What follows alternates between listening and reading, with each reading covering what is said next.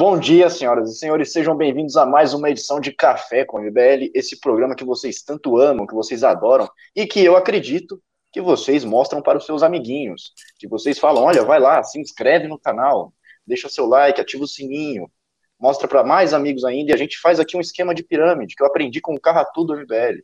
Então, é, hoje eu trouxe aqui duas, duas mentes brilhantes que eu gosto muito para comentar assuntos muito pertinentes.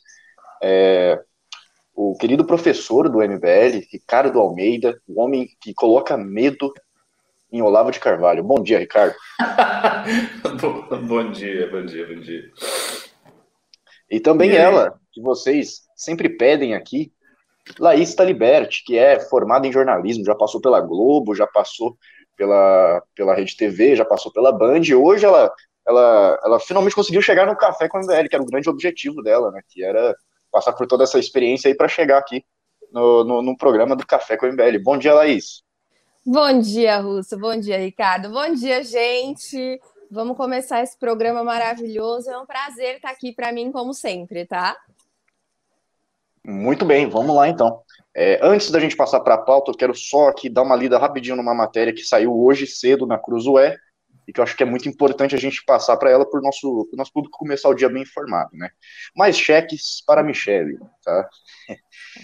Quando o relatório do COAF foi revelado, as transações suspeitas de Fabrício Queiroz veio à luz em 6 de dezembro de 2018, descobriu-se que o assessor Flávio Bolsonaro, filho 01, havia depositado cheques no valor de 24 mil reais na conta da primeira-dama Michele Bolsonaro.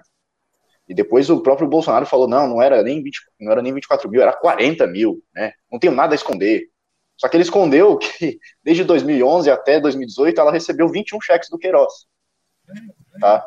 Essa é a principal, é que a matéria é muito grande, eu não vou ler ela toda para não tomar tempo aqui, mas o principal fato é, ela recebeu cheques do Queiroz desde 2011.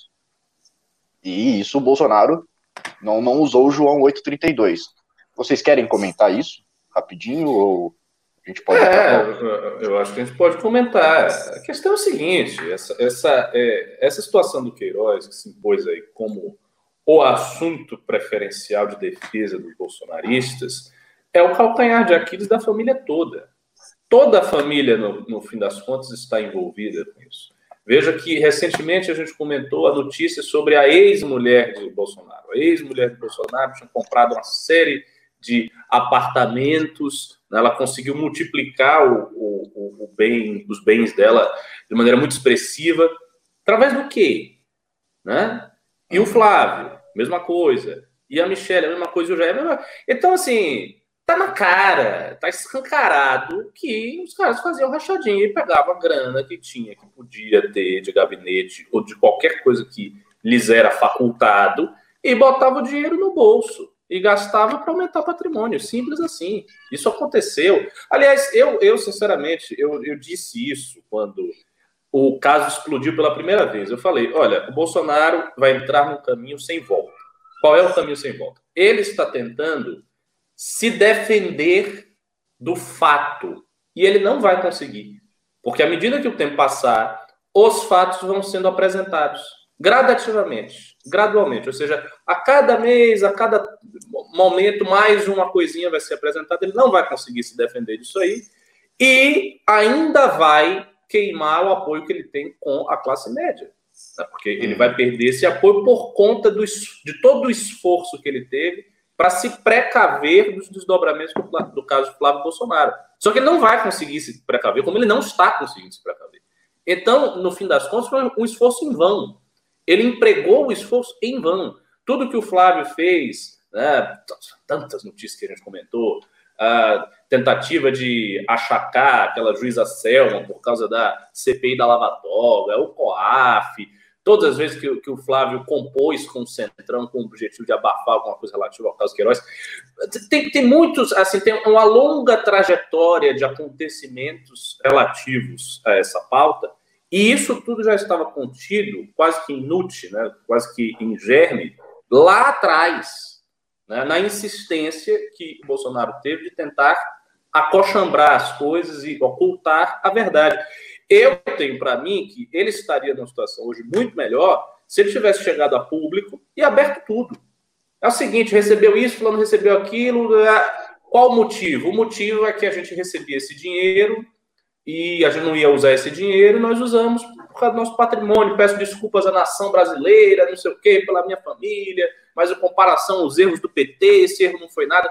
Ele fazia alguma coisa assim, um, um circo, um mise lá atrás, quando ele tinha popularidade. E eu acho que ele não estaria numa situação tão desesperadora quanto hoje. Porque hoje, qual é a situação dele? Hoje a situação dele se descreve pela perda dessa popularidade, pela perda desse apelo nas classes médias, e, portanto, como ele perdeu isso, o único escudo que ele tem é se apoiar no centrão e se apoiar numa política tradicional, maneira lulista. Essa é a condição dele. Só que isso aqui é inerentemente frágil. Por quê? Porque ele é um mau negociador, ele é um presidente inábil, ele é um presidente instável, a situação econômica do Brasil é muito ruim, não se compara à situação que existia na época de Lula.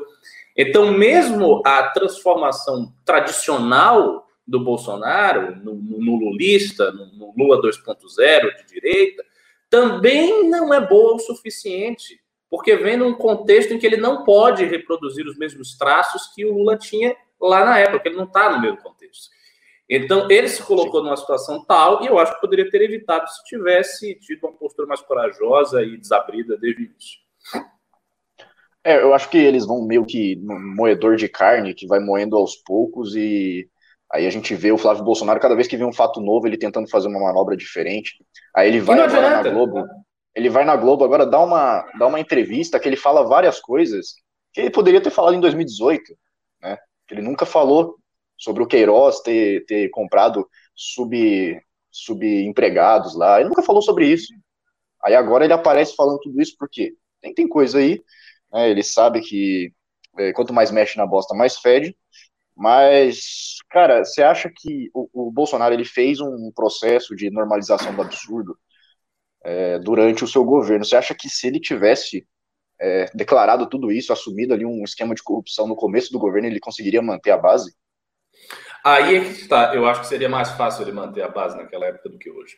Pelo seguinte, eu vou dizer: a, muita gente de direita que abandonou o barco do bolsonarismo, a, abandonou o barco do bolsonarismo por conta de ações que Bolsonaro tomou no sentido de se blindar do combate à corrupção e, portanto, destruir o combate à corrupção. Veja, por exemplo, uh, como é a estatística da aprovação de Bolsonaro quando Moro sai. Há um revés, há um profundo revés nisso aí. Então havia uma parte do eleitorado original de Bolsonaro que estava com Bolsonaro por conta do combate à corrupção. Não era a parte maior, a parte maior era a parte antipetista, porque o antipetismo meio que aglutinava todos os polos, inclusive esse. Mas havia aquela parte do eleitorado muito sensível a isso. E ele perdeu não porque a família dele é corrupta. Aí que está o ponto. Ele não perdeu porque a família dele é corrupta. Ele perdeu porque ele atuou enquanto presidente desmontando os mecanismos de combate à corrupção. Então, isto sim foi visto como uma traição profunda e foi isso que fez o Moro sair, fez tudo que nós vimos acontecer. Então, não foi porque a família é corrupta.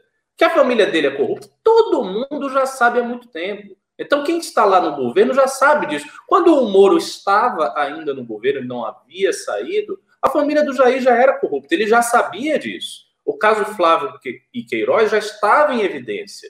Então todo mundo sabia. E por que, que o Moro sai? Não é por isso. É pelo esforço que Bolsonaro teve de des, é, desvencilhar, desferrolhar todos os instrumentos de combate à corrupção. Então eu acho que ao fazer isso, ele acabou perdendo muito mais a base dele. Muito mais a base. E não, e não está adiantando.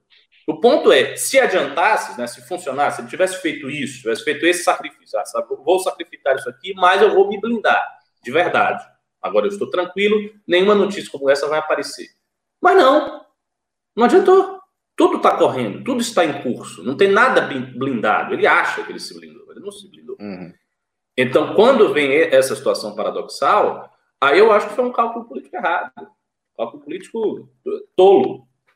Se ele tivesse é. feito um cálculo diferente, eu acho que ele estaria numa situação completamente diferente. É, eu acho que é bem verdade o que você está dizendo, principalmente pelo fato de que quando o Queiroz foi preso, a popularidade do Bolsonaro nem mexeu. Ele Mas não é? Arranhou a Exatamente, nem arranhou. Não era por isso. Bom, bem é lembrado, isso. não era por isso. Faz, faz bastante sentido esse cálculo aí. Ô, Laís, você quer comentar alguma coisa sobre esse tema? Ah, eu não sei se faz sentido isso. Acho que eu discordo um pouco de vocês, porque é, o Bolsonaro foi eleito com uma coisa assim até hoje. Ele bate no peito e fala: meu governo não tem corrupção. E a gente fala que a gente sabe que não é bem assim se fosse só no governo, né? Mas no núcleo familiar. Eu sei que quando a gente fala de corrupção, pelo menos o que eu estudo disso, é que o, o nível mais básico de lavagem de dinheiro é a lavagem entre familiares, né? Então é a mulher, o tio, a irmã, essa. Quando você vai pegar, muitos políticos foram presos. O Aécio, que foi preso, é, a irmã dele também foi acusada. Você tem aí o Lula é mais difícil de provar, né? As pessoas têm dificuldade de acreditar. Mas eu acho que essa o básico, se você for pensar assim, ah, vamos ver uma pessoa que não sabe esconder muito bem a lavagem de dinheiro. Porque, por exemplo, a Odebrecht, o Marcelo Odebrecht, ele tinha um puta esquema, que foi um pouco mais difícil de descobrir, né? Agora, a, esses políticos, inclusive Flávio, e agora está aparecendo a Michele, é, eles estão no nível mais básico, assim, o nível, ai, ai, não pode estar no meu nome, vou pôr no nome da esposa né? Então, eu não sei, eu acho que a classe, como o Ricardo disse sobre a classe média, eu acho que ele, a classe média ela tenta, ela quer acreditar em um, em, uma, em um novo governo, entendeu? A questão é que assim, eu acho que a gente pode acreditar, mas o Bolsonaro ainda não é essa pessoa. É, eu acho que ele foi, eu acho que ele usou de muita hipocrisia. Eu acho que ele tem um mundo meio fantasioso, assim, no sentido de a ignorar as coisas da própria família, os problemas, a corrupção, porque é meio complicado. Você, assim, eu acho que o Bolsonaro sabe de tudo que acontece. Então, eu, eu fico impressionado quando a pessoa tem coragem de se eleger assim. Estão fazendo uma reforma aí, Russo? Cara, tá desde segunda-feira nisso. Eu tô ficando louco. Que maravilha. Nossa, e se começou segunda-feira, ainda vai demorar um pouquinho para terminar, viu? Mas eu acho que é complicado isso, que a pessoa. Como que a pessoa tem coragem de falar assim? Ah, o telhado dela é de vidro, entendeu?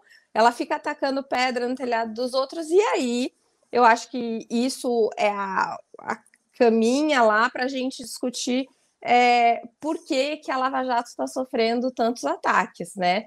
O, se o Bolsonaro faz parte da corrupção, o que, que você pode fazer a respeito?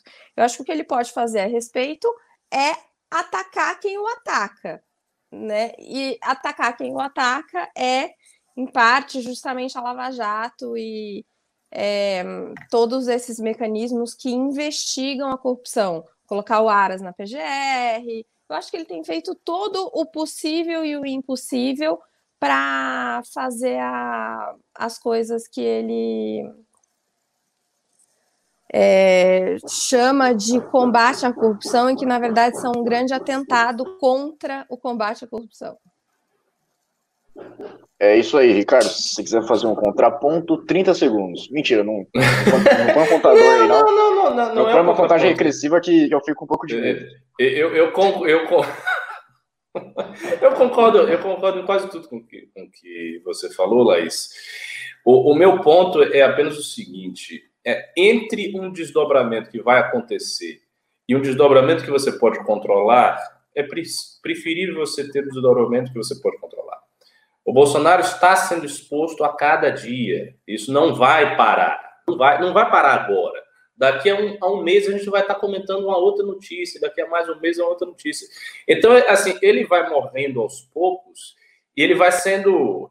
É, é, é, é como se ele estivesse sendo apertado por todos os lados à medida que o tempo vai passar. Eu acho que essa foi uma escolha covarde. Assim, ele, ele foi covarde, ele foi com medo de tomar a frente disso e de se expor mesmo aí, tipo, foda-se, agora eu vou falar mesmo que interessa, vamos pro tudo ou nada. Se eu sobreviver daqui, ninguém me derruba. Se o Bolsonaro tivesse sobrevivido a esse movimento de explicitar a situação de pedir desculpas ao povo brasileiro e fazer alguma coisa assim grandiosa perante a nação, na época que ele estava no auge. Né, no, é bom lembrar, como diz o Ciro Gomes, que os seis primeiros meses de governo são os meses em que o presidente tem um poder imperial, e é verdade. Os seis primeiros meses, o início do governo, é muito poderoso para o presidente. Ele tem realmente muita força. Então, se ele fizesse isso naquela época, talvez hoje o governo dele não, não pudesse ser derrubado. Ele estivesse muito bem, porque ele não teria grandes rabos presos a essa altura do campeonato. Então, ele não estaria na situação que ele está. Mas, enfim, é uma escolha, ele escolheu fazer o quê? Bom, é isso aí. Eu vou tentar falar mais alto que os martelos aqui. Vamos passar para a próxima pauta, que é uma pauta assim, ela, eu, ela não tem em si muita, muita, muita polêmica, mas eu quero gerar polêmica aqui. Eu quero ver o debate em cima dela. A NASA vai revisar nomes de planetas e galáxias preconceituosos. Olha que bonito. É, agora não vai ter mais buraco negro, vai ser buraco afrodescendente. Reféns do politicamente correto, a Agência Espacial Americana NASA alimenta o monstro ao anunciar que irá revisar o nome de objetos cósmicos, que podem ser apelidos preconceituosos. Olha que bonito. O primeiro exemplo que eles dão aqui é da nebulosa de Esquimó, um resto de uma galáxia, de uma estrela parecida com o Sol. A palavra esquimó é vista como um termo é, antigo com a história racista, usado de forma imposta contra indígenas das regiões árticas. É o seguinte, é, a gente já viu aqui, já teve ficheiro, já teve vários vídeos sobre os atentados do movimento negro, Black Lives Matter, contra monumentos históricos, contra estátuas, né, o vandalismo ali e tudo mais. E a gente provavelmente, a gente na época a gente já falou, provavelmente isso não vai parar aí esse politicamente correto, essa ideologia e, na minha opinião, uma certa forma de religiosidade em torno do movimento negro não vai parar por aí. Né? Não só do movimento negro, como desse, desse movimento ideológico que ele acaba se, se prendendo ali, criando uma teia de, do politicamente correto que eu não sei. Eu quero saber de vocês quando que vai acabar isso, né? A gente vamos, eu vou pressupor aqui que tem uma linearidade e que esse, esse movimento vai crescendo, e eu quero saber qual que é o desfecho disso. Ou vocês podem me contrapor e dizer que, na verdade, não é linear, isso logo vai acabar, isso não vai se sustentar, e qual que, qual que vai ser as consequências aí.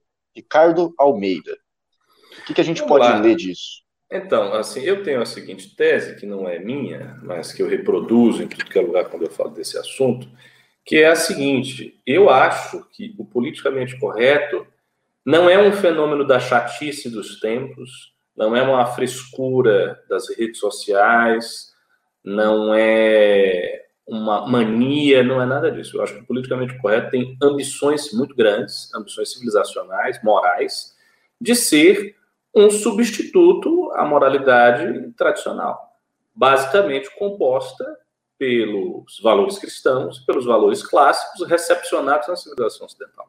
Então, essa estrutura, que é uma estrutura é, que já padece de, de, inúmeras contradições, que, que não, não, não se sustenta mais no Ocidente, por conta do processo de secularização, ela está sendo substituída por uma outra estrutura de moralidade, que não é um vazio da moralidade. Não é como se nós estivéssemos numa época nietzschiana, com o Übermensch criando seus próprios valores a partir da afirmação da vida e da vontade de potência. Não. É um novo conjunto de valores, um novo conjunto de princípios morais, de regras, de regras de conduta, de regras de fala, que se espraia em todos, todas as dimensões da sociedade. Então, em tudo que é lugar. Isso se verifica eh, nas artes, em todas as artes, na música, na teledramaturgia, no cinema, na literatura. Né? Existe uma, uma literatura feminista, uma literatura negra, uma, uma literatura com todas as temáticas, e há, há um, um, esforço organizado, inclusive, de, de tutela, né, de tutelagem sobre os intelectuais que produzem algo no campo artístico, para que o que eles produzem esteja dentro desses padrões, então isso existe e é cada vez maior. Nas universidades, a gente está vendo um, um movimento né, de cancelamento de autores brancos. Nos Estados Unidos, agora saiu um manifesto de intelectuais norte-americanos progressistas, porque eu vi os nomes dos intelectuais tem progressistas ali, defendendo a autonomia da razão científica dentro da universidade, porque ela está sendo prejudicada por conta do avançar desses movimentos. Então você vê lá o nome do Steven Pinker, que está longe de ser um conservador. Steven Pinker não é um conservador. E ele assinou o nome dele, assim como a Susan Hack e outros, no manifesto em defesa da liberdade de pesquisa acadêmica, porque ela está sendo prejudicada com isso. Então é óbvio que o politicamente correto não é uma chatice, é uma, é, é, é uma onda de mutação é, é, civilizacional, mutação moral, que avança em todas as dimensões. Avança na dimensão artística, na dimensão intelectual, na produção científica, naquilo que as pessoas consomem e por aí vai, na, na propaganda, na publicidade.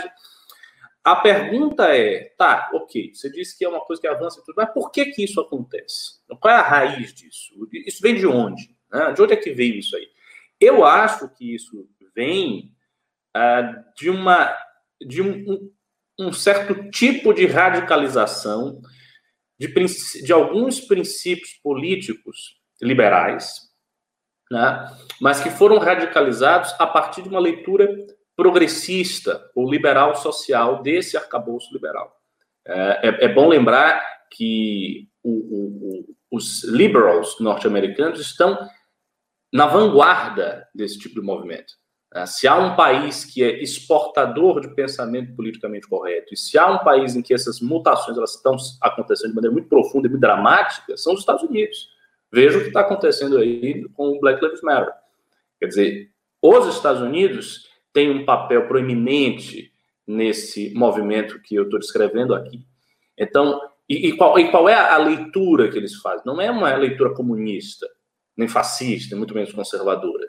É uma leitura liberal progressista, de princípios como tolerância, uh, respeito ao direito individual e por aí vai. É quando você junta isso né, com peças teóricas, né, com, com, partes de, de, teorias da esquerda, teoria queer, teoria do lugar de fala da Spivak e por aí vai, você, você cria uma espécie de, de monstro é, teórico que se incorpora na prática nesse tipo de coisa que você está dizendo.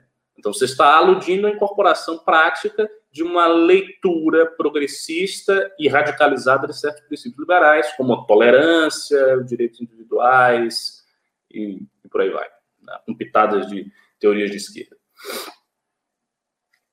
É, exatamente. E eu acho que é, o ponto é a gente tentar entender onde que vai parar isso, né? Porque é inevitável que vai avançar. Eu acho que, pelo menos pela leitura que tu fez, isso vai continuar acontecendo, isso vai continuar avançando nas instituições, é, nos espaços democráticos, que, é, na minha opinião, é um movimento de massas, e isso vai é, inevitavelmente tomando os espaços ali nas instituições democráticas e nas instituições culturais também.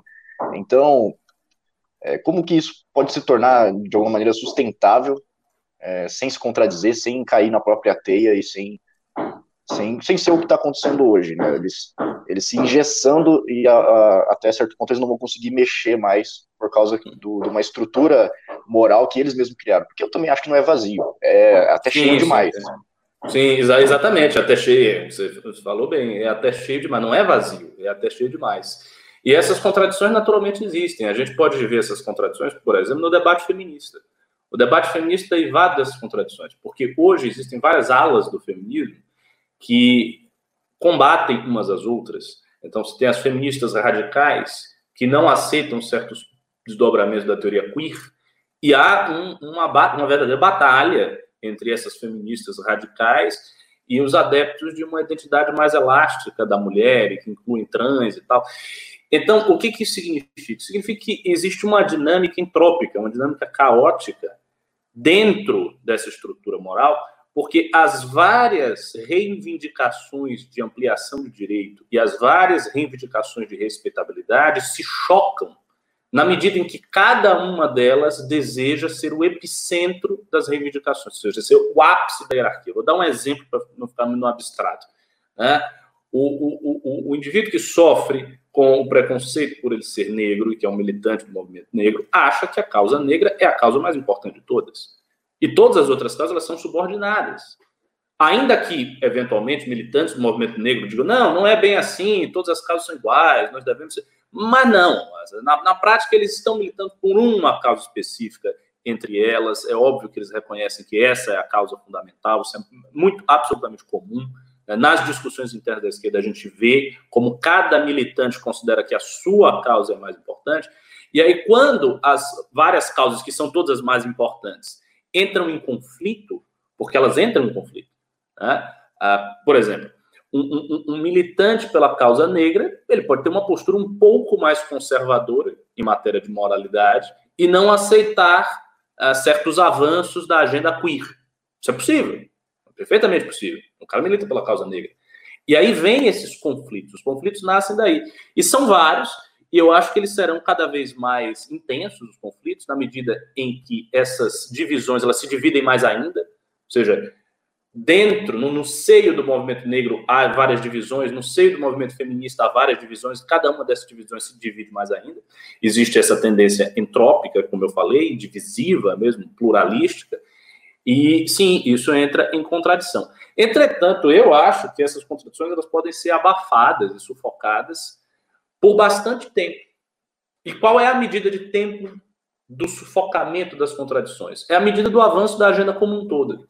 Ou seja, enquanto houver um inimigo a ser colonizado, enquanto houver uma moralidade tradicional que não aceita essa agenda a ser colonizada, as diferenças internas são mais sufocadas. Por razões óbvias. Quando você tem que enfrentar um inimigo, a tendência é o que? A tendência é buscar hum. maior unidade.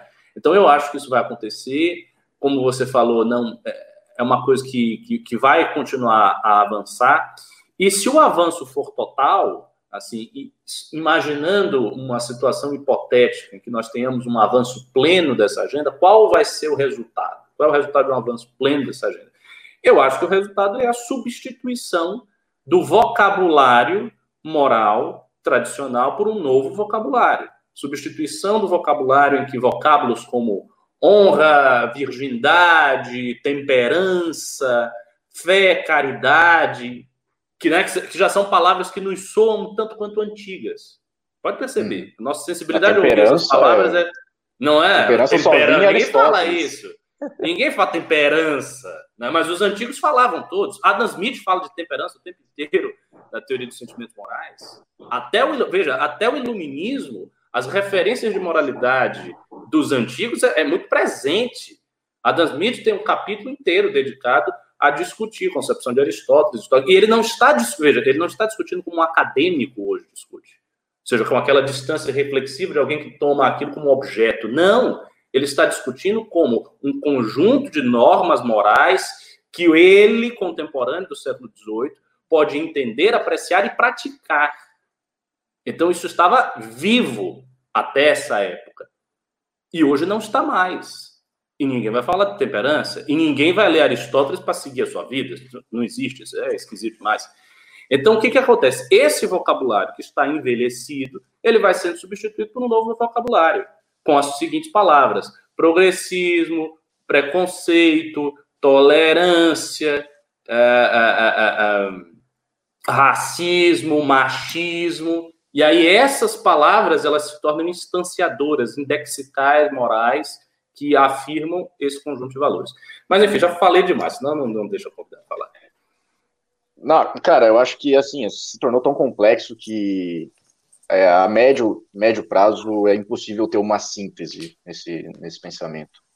Mas, Laís, antes de eu passar para você, só quero falar para o público o seguinte, eles não conseguem timbar aqui no canal, porque a gente sofreu um ataque de surfistas, que tiraram a monetização do nosso canal. Então, para você nos ajudar, contribuir com este canal, para ele continuar de pé, você manda o PicPay, que tem o QR Code aí na tela, ou o link está aqui, passando aqui embaixo.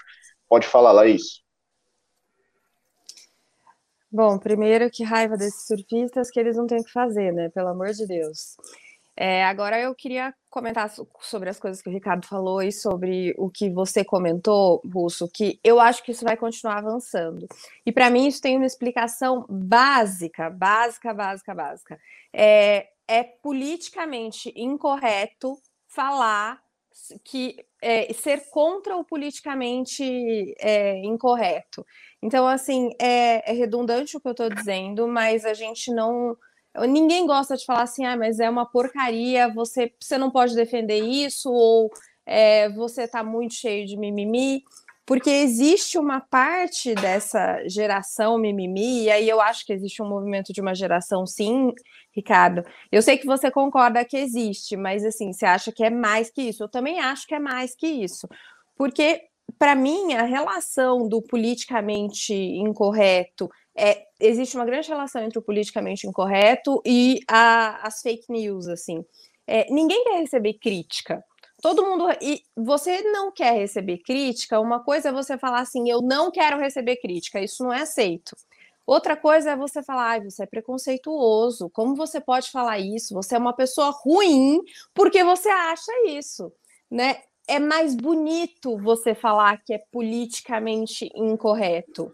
É muito mais elegante, vocês concordam? E todo mundo aceita. A hora que você fala, que você dá esse limite para a pessoa, não é que eu não quero ser criticado. A única coisa que é verdade é que é, não é preconceituoso isso que você fala. Isso fica muito mais difícil de você combater. Porque a pessoa que está do outro lado não fica assim, hum, hum, hum, não sei como responder, entendeu? Então, é, eu acho que isso vai continuar avançando porque o outro lado não consegue combater, não consegue falar. Até eu vejo que Agora, essa política do cancelamento se tornou moda, né? Ai, cancela fulano, cancela ciclano. E a gente tem algumas coisas assim. Ontem eu vi o Kim zoando, que estavam cancelando alguém no Twitter, mas a gente não. É difícil você combater. Você pode falar assim, gente, para com essa coisa ridícula de cancelamento. As pessoas podem ter opinião e não precisa ser exatamente a sua. Agora, o Ricardo tocou num ponto que é o feminismo. O feminismo é uma coisa, assim, insuportável em muitos aspectos, porque eles se apropriaram de umas ideias e todo mundo precisa aceitar que é verdade. Então, assim, elas são intolerantes com as ideias dos outros e elas jogam isso dessa maneira. Não, é politicamente incorreto você agir de outra maneira.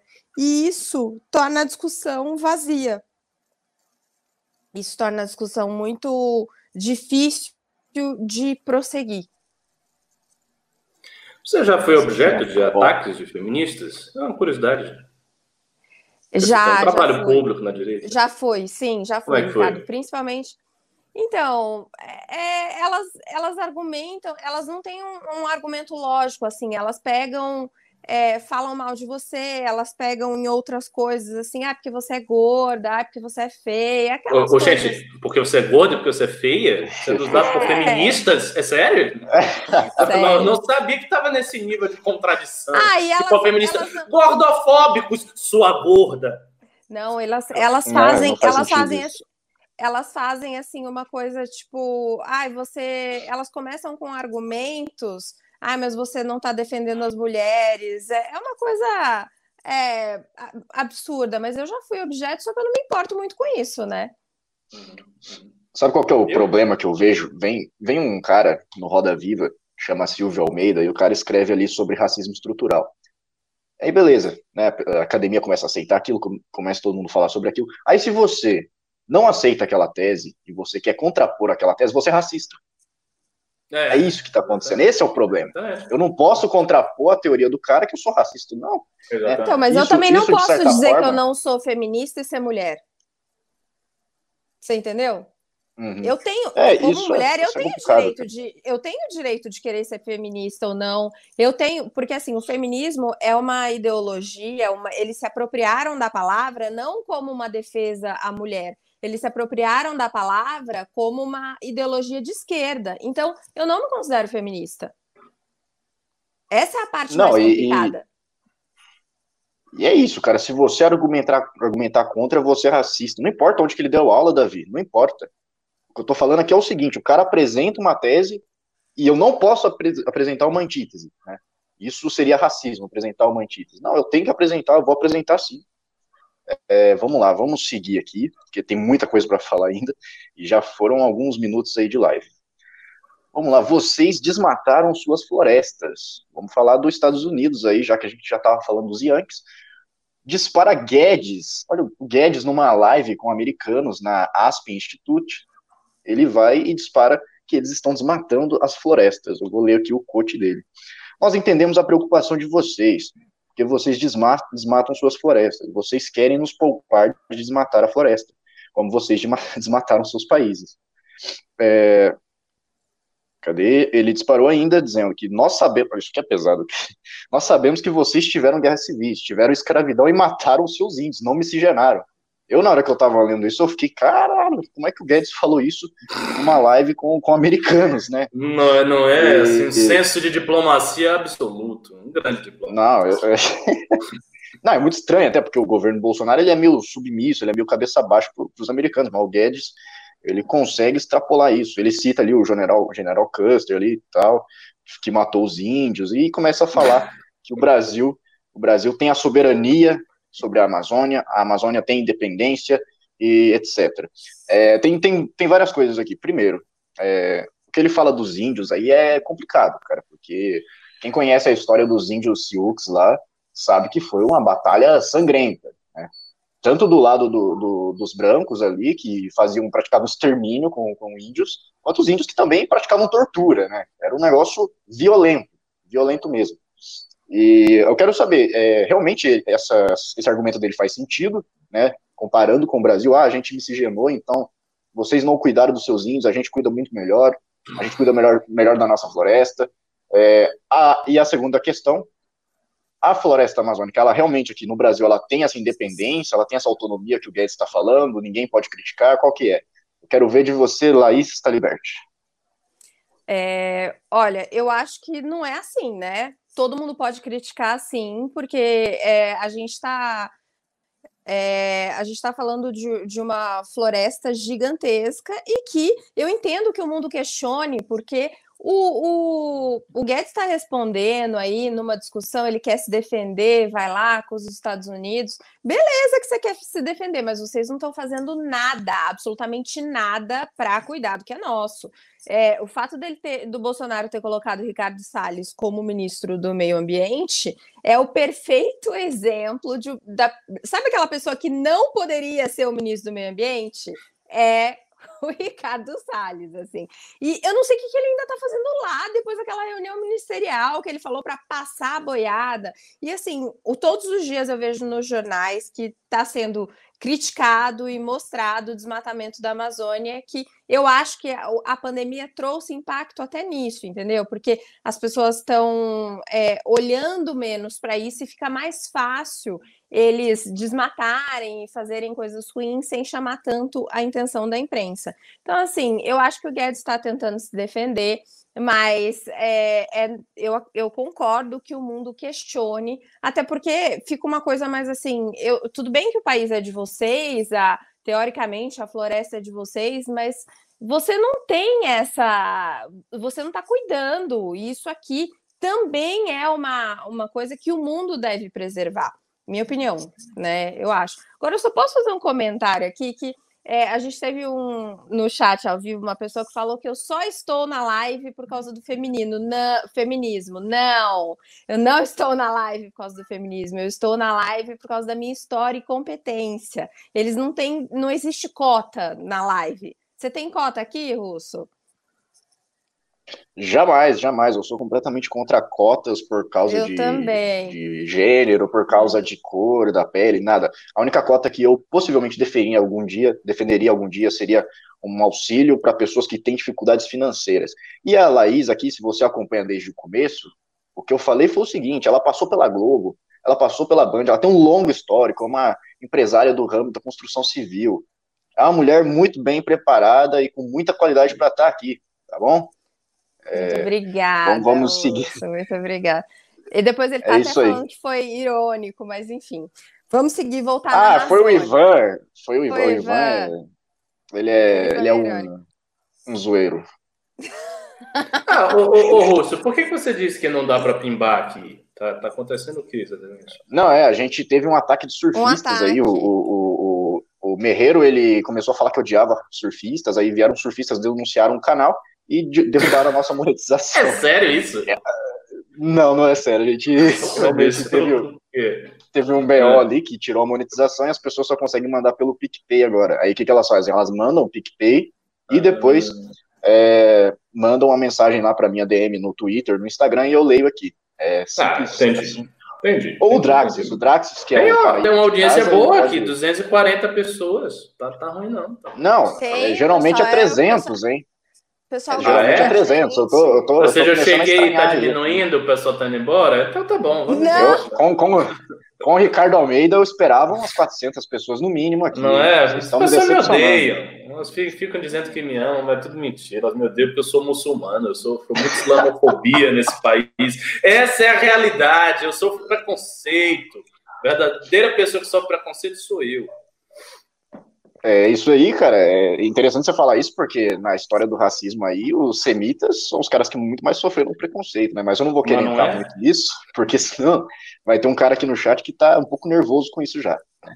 Vamos lá, é. Ricardo Almeida. Eu quero, eu quero que você trate dessa questão aí da autonomia da Amazônia, hum. mas principalmente dessa história dos índios aí que eu, eu acredito que você tem muito a acrescentar. Sim, sim, sim. sim. Não, não, primeiro, primeiro, o primeiro comentário é que idiota é o Paulo Guedes, né?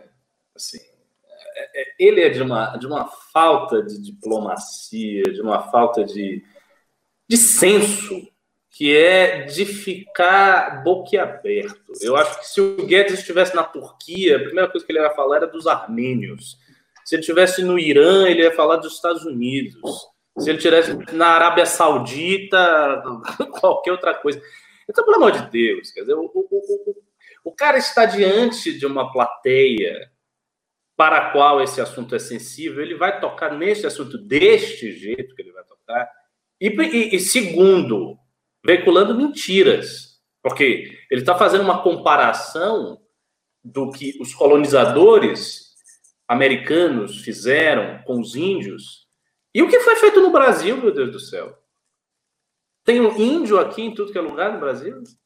O Brasil está cheio de índio. Não teve genocídio indígena no Brasil? Você sabe quantos índios morreram no, no primeiro século, segundo as estimativas de Darcy Ribeiro? Um milhão de índios foram mortos. Né?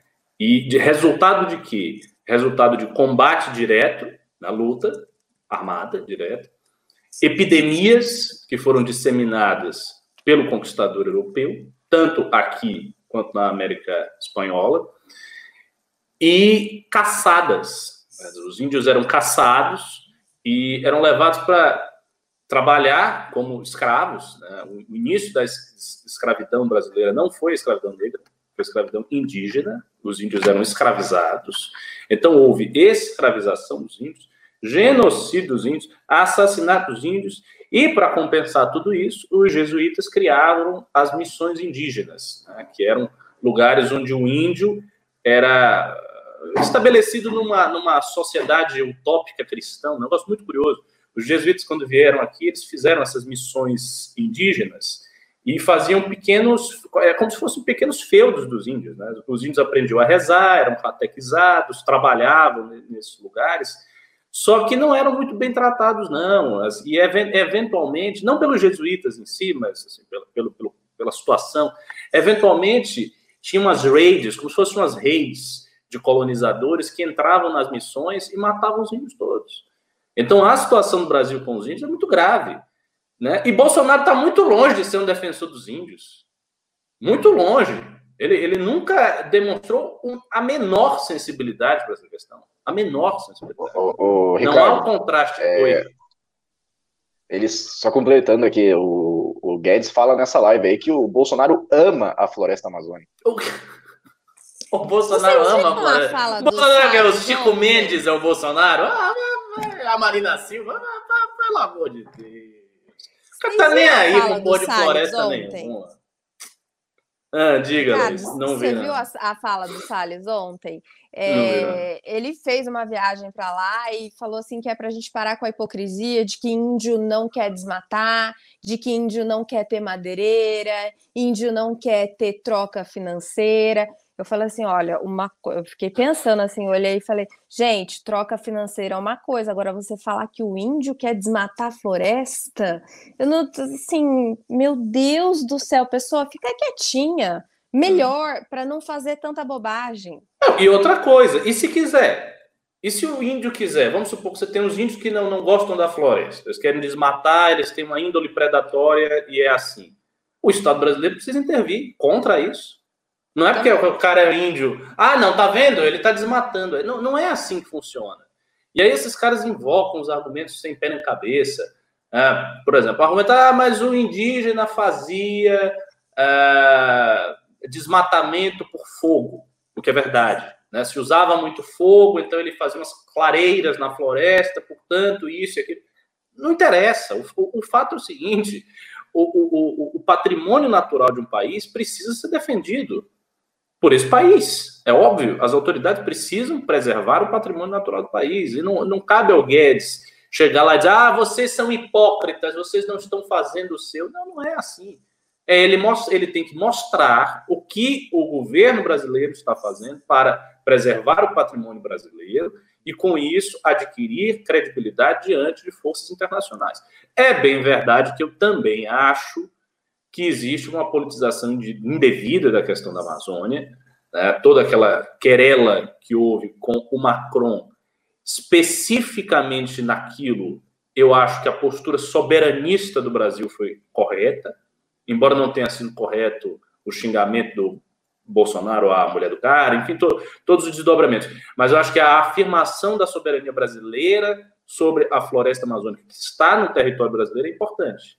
É importante porque a gente sabe que existem muitos organismos internacionais hoje que tensionam avançar sobre certas certas garantias da soberania nacional, das várias soberanias dos vários países, e eu acho que isso não pode acontecer. Então, a afirmação da soberania brasileira sobre a floresta que está no território brasileiro é importante, mas ela não pode ser uma afirmação tosca, uma afirmação estúpida uma, uma afirmação que vai na esteira de uma tentativa de chantagem emocional, porque na prática é isso que o Guedes está fazendo, de expor contradições dos americanos. Ah, vocês tiveram escravos, vocês não podem falar nada. Vocês mataram os índios, ó, oh, oh, cala a boca. Vocês alemães, vocês queimaram. Não é assim que funciona. Isso é uma, sabe, uma postura muito ruim, muito ruim mesmo termos diplomáticos. Eu tenho a sensação que parece meio uma conversa de bar, né? Não é? Pois é, exatamente, exatamente. Tipo, você está discutindo Cara... com seus amigos e a pessoa vai lá e fala assim, ah, mas meu, eles, é, eles é, assassinaram os índios, uma, mas uma coisa de bar, uma coisa para quando a pessoa tá bêbada. Eles assim. também fizeram. Não, é. Ah, vocês estão, são hipócritas, vocês também fizeram, e aí? Ah, você tá é, falando assim. que o assim. outro é corrupto, mas você também é. Você, é, você é, mas é, você roubou, então, enfim. Exatamente. exatamente. É isso aí. É, e até é interessante que a, as batalhas que tiveram entre índios e, e, colonizadores são desproporcionais se você for fazer a comparação. Os Sioux, por exemplo, eles, eles conseguiam montar cavalo, eles tinham cavalos, eles tinham arco e flecha, eles conseguiam fazer uma batalha que não era proporcional, mas eles tinham capacidade de enfrentar os colonizadores. Eles tinham instrumentos de tortura, os caras eram bem engenhosos. Aqui no Brasil, de certa forma, eram muitos nômades e os caras não conseguiam enfrentar o. Eles tinham muito conhecimento da floresta, mas eles não conseguiam enfrentar o, o poderio bélico dos, dos colonizadores. Né? Mas vamos, vamos seguir aqui para a pauta, que agora tem uma pauta importantíssima, que é o tema aí da live, né? Toffoli e Bolsonaro assinam um acordo contra a Lava Jato. O presidente do Supremo Tribunal Federal, Dias Toffoli, e o presidente da República, Jair Bolsonaro, assinaram novas regras para acordos de leniência. Para acordos de leniência. Agora, as delações premiadas serão negociadas pela AGU, Advocacia Geral da União, e a CGU, Controladoria Geral da União, ou seja, dois órgãos ligados ao Executivo. Aras havia pedido mais tempo para o ministro Dias Toffoli para analisar a minuta da proposta e propor alterações, tendo em vista que o texto desagradou membros do Ministério Público Federal. É óbvio, os caras tiraram o Ministério Público Federal da jogada, eles não vão gostar mesmo. Né? No entanto, o presidente do Supremo Tribunal Federal não atendeu ao pedido do PGR, que por isso nem participou da cerimônia. E olha, olha como que é interessante isso aqui. Quem participou da cerimônia, além de Toffoli, foi a, o CGU, Wagner de Rosário, o AGU, José Levi, o ministro da Justiça, André Mendonça, ou seja, o núcleo jurídico do Bolsonaro participou dessa reunião. Né? E também participou o, o, presidente do Tribunal de Contas da União, José Múcio Monteiro. Toffoli manteve o nome de Aras entre os signatários do acordo, mesmo sem o procurador-geral ter efetivamente assinado o documento. Olha só. E aí o que, que o Toffoli vai dizer? A assessoria de Toffoli informou que Aras pode assinar o acordo posteriormente, caso deseje aderir. Né? Olha só, os caras fazem um acordo que tira o poder de negociação de delação premiada de acordos de leniência do Ministério Público Federal, e depois, se o Aras concordar com isso, ele pode assinar. É, é brincadeira, né, cara? É brincadeira com, com a Lava Jato, com as operações contra, contra a corrupção, com o Ministério Público Federal em si. É, eu não sei o que pode acontecer para recorrer a isso, mas é um negócio absurdo. É um negócio absurdo. Você tirar os acordos de leniência e delação premiada do Ministério Público e passar para órgãos ligados ao Executivo. E se alguém do Executivo tiver envolvido aí no esquema, ele foi investigado? Qual vai ser a autonomia desse órgão? Porque até aqui na República das Bananeiras a gente vê que o único órgão que tem uma autonomia ali mais garantida é o Ministério Público Federal. Então, Ricardo Almeida, o que, que, tem por trás disso? O que, que eles querem fazer com a Lava Jato? Isso é um, representa um ataque à Lava Jato, ao Ministério Público, ao combate à corrupção, de um cara que tem o nome na planilha do Odebrecht ali? O que, que, que você acha disso? Não, exatamente o que você falou. Representa, sim, é, é, na verdade, a continuação da política bolsonarista para a Lava Jato. Desde o momento que surgiu o escândalo Flávio Bolsonaro, foi essa a tônica da política do governo para a Lava Jato. Ou seja, tentar se blindar, tentar enfraquecer a operação. Esses dois princípios, dois vetores: tentar se blindar e tentar enfraquecer a operação. E tudo o que é pressuposto para a operação. Porque às vezes a gente comenta sobre a Lava Jato lato senso, né? não exatamente a operação de Curitiba delimitada, mas sim aquilo que, que compõe o pressuposto para a operação. Por exemplo, o COAF atuante com os relatórios de movimentação financeira, é um pressuposto para a atuação da Lava Jato. O sistema de delação premiada é um pressuposto para a Lava Jato. A Lava Jato usou isso por demais. Então, todos esses pressupostos que servem para que essa operação faça alguma coisa, que outras operações similares a essa usem o mesmo cabedal de instrumentos, vai ser combatido pelo governo Bolsonaro. Ponto. Que o governo Bolsonaro está ligado, firmemente ancorado no negócio do combate ao combate à corrupção. É esse o ponto, o combate ao combate à corrupção. Por interesses óbvios. Então, assim, a, a gente viu uma situação que era um, um tanto quanto inesperada quando Bolsonaro se elegeu. Ninguém falava disso. Falava-se muito de outras coisas. Eu mesmo tinha, à época, várias críticas a Bolsonaro, mas não essas. Eu não imaginava que isso fosse acontecer.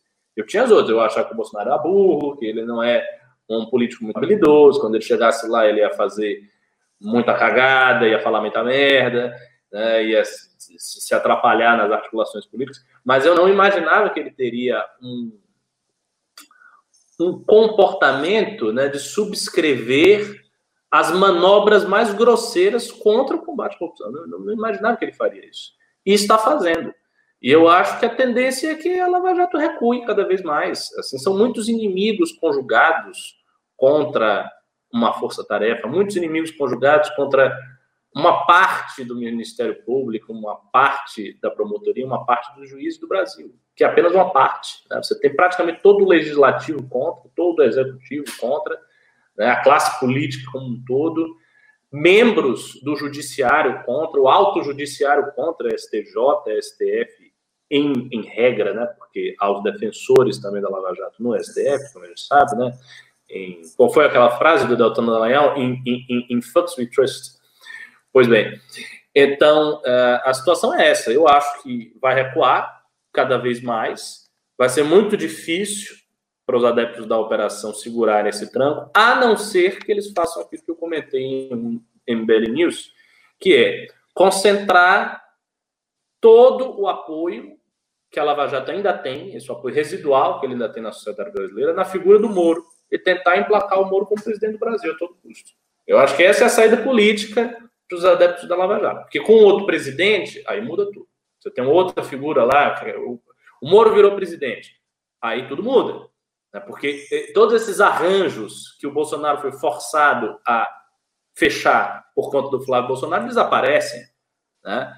E a gente sabe que de, decisões administrativas podem ser refeitas. Então, uma decisão administrativa que tenha gerado um determinado efeito, ele pode ser refeito depois.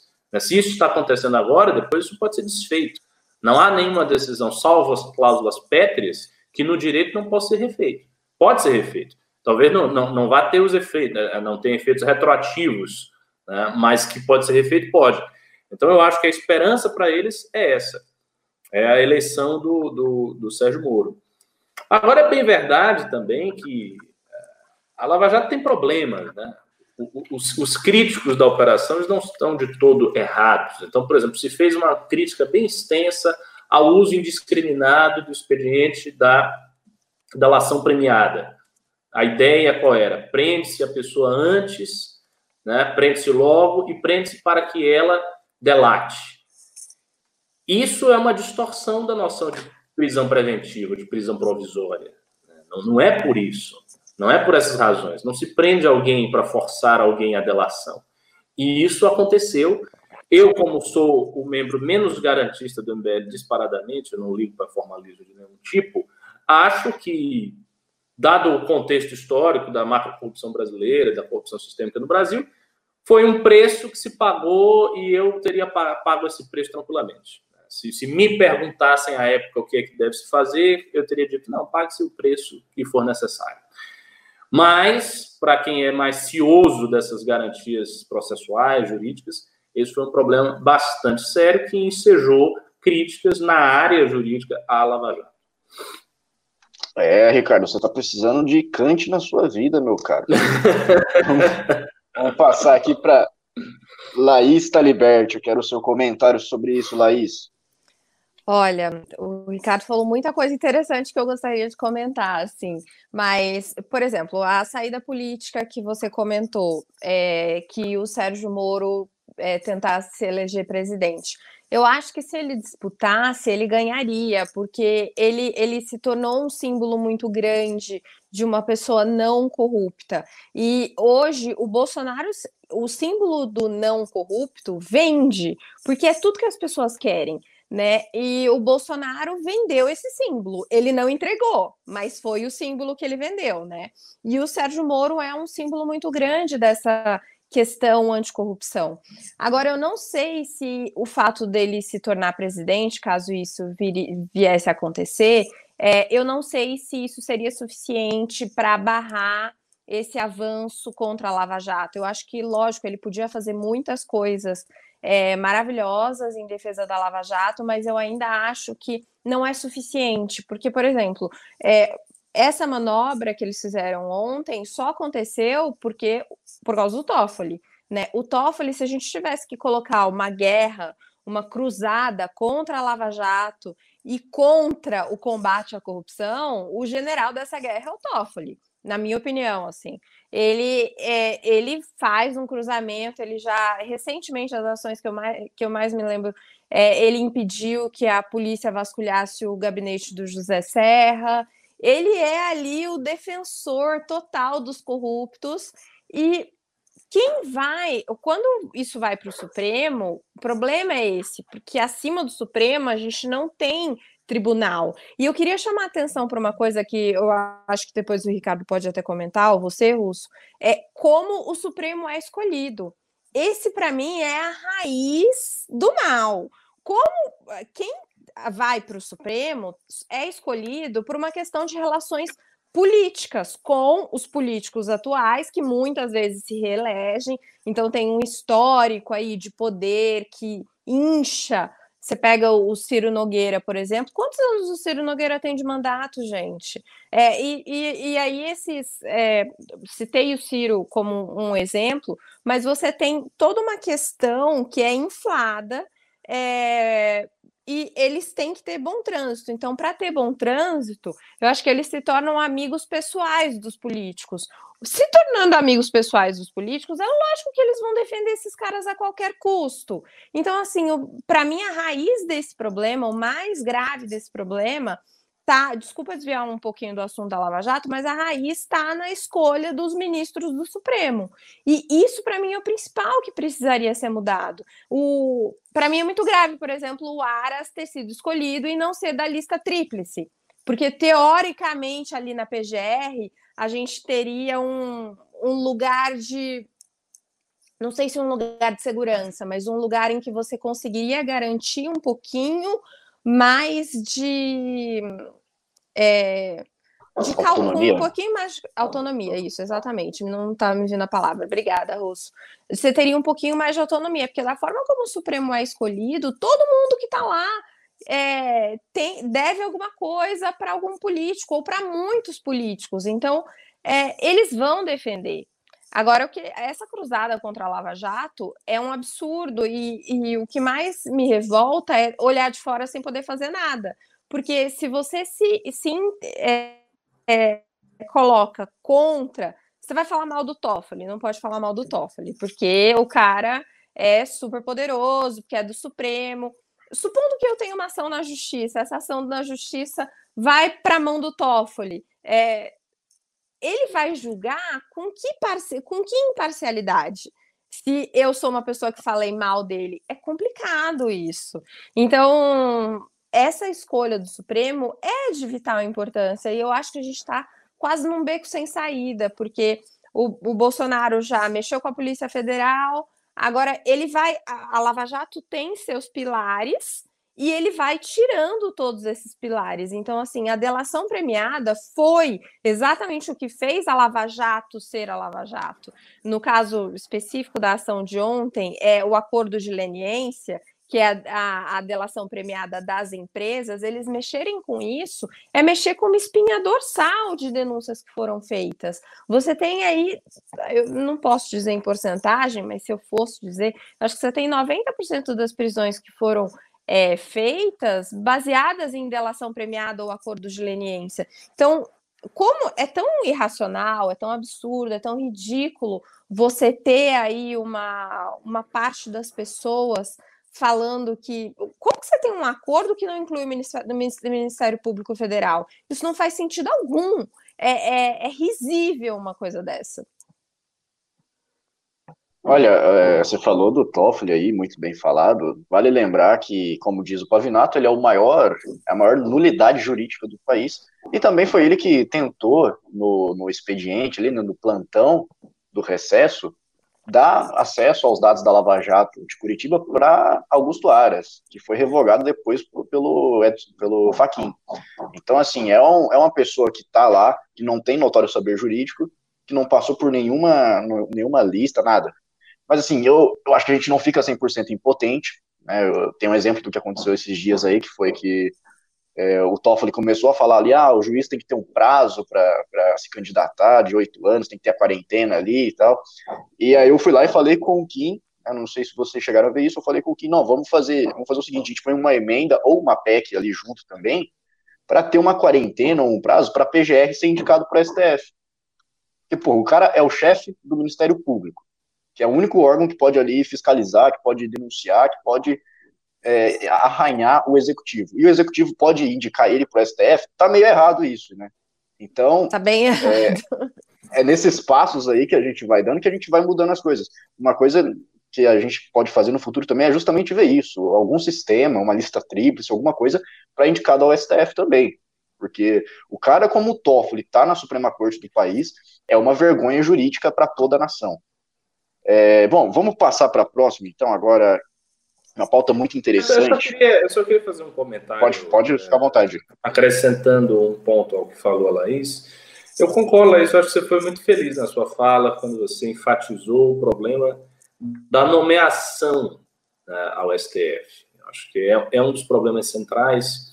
E eu só acrescentaria que outro problema que doutrinadores de direito dizem que provoca essa situação é o fato de que nós temos uma Suprema Corte que não se restringe às matérias estritamente constitucionais e de amplo alcance. Então, aquelas decisões com efeito erga omnes constitucionais, os princípios basilares, da bases do, do Estado, não é só isso que o STF julga. Mas o STF julga muita coisa e julga, inclusive, os políticos. Então, a gente tem uma Suprema Corte que tem uma atuação política especificada no julgamento deste agente, daquele agente, daquele partido, que é, abala a função de guardião da Constituição. Porque a função de guardião da Constituição é uma função que deveria estar acima de tudo isso, ou seja, acima de qualquer facciosismo, acima de qualquer partidarismo político. E quando o STF vai discutir questões específicas desse ou daquele agente, ele cai nesse partidarismo. Então, eu acho que para evitar esse mal que nos acomete há tanto tempo, talvez fosse conveniente fazer essas duas alterações. Mudar a forma como os ministros do STF são indicados, importantíssimo, e restringir o escopo da Suprema Corte às questões principiológicas, constitucionais, de efeito erga omnes, etc, etc.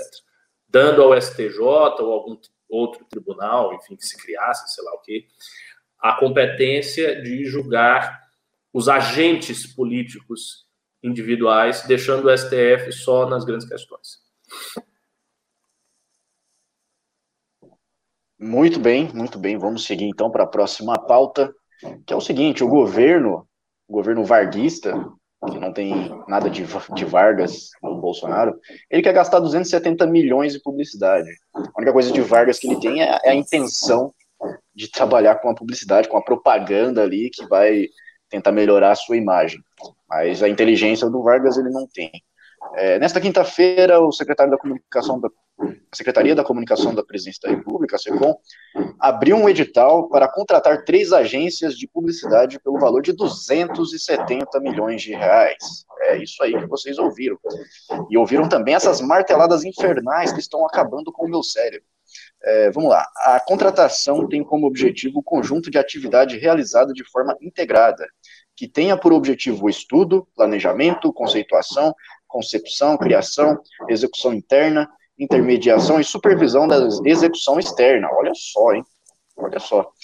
É, além de distribuição de ações publicitárias junto a públicos de interesse, afirmou a SECOM por meio de nota. Eu vou falar o óbvio aqui primeiro, né, porque eu quero de vocês um negócio mais complexo. O óbvio é o seguinte, a gente está no meio de uma pandemia, chegando a 100 mil mortos, né, 100, mil, 100 mil irmãos da pátria que se foram, né, a economia colapsando, o sistema de saúde precário, e o presidente quer investir 270 milhões em propaganda, na sua própria imagem.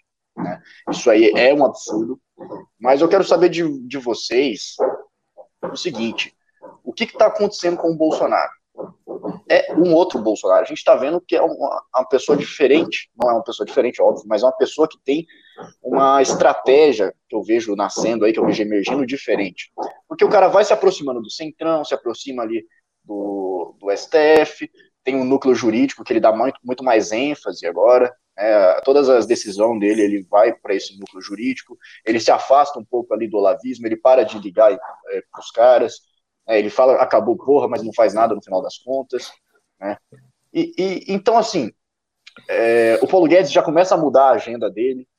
Começa a vir a, a, possibilidade de um exposto novo, ao mesmo tempo que ele vai fazendo uma migração para o Nordeste, como a gente está tá vendo aí já acontecendo, e tenta né, é, manter uma renda mínima ali para fazer um lulismo, alguma coisa do tipo. Ricardo Almeida, Ricardo Almeida, você que é um cara que consegue fazer análises de cenários e de conjuntura é, de forma excelente, eu quero entender, Ricardo, o que está acontecendo com o Bolsonaro, o que, que é a próxima estratégia, o que, que ele quer se transformar, o que, que o metamorfo do Bolsonaro vai se transformar.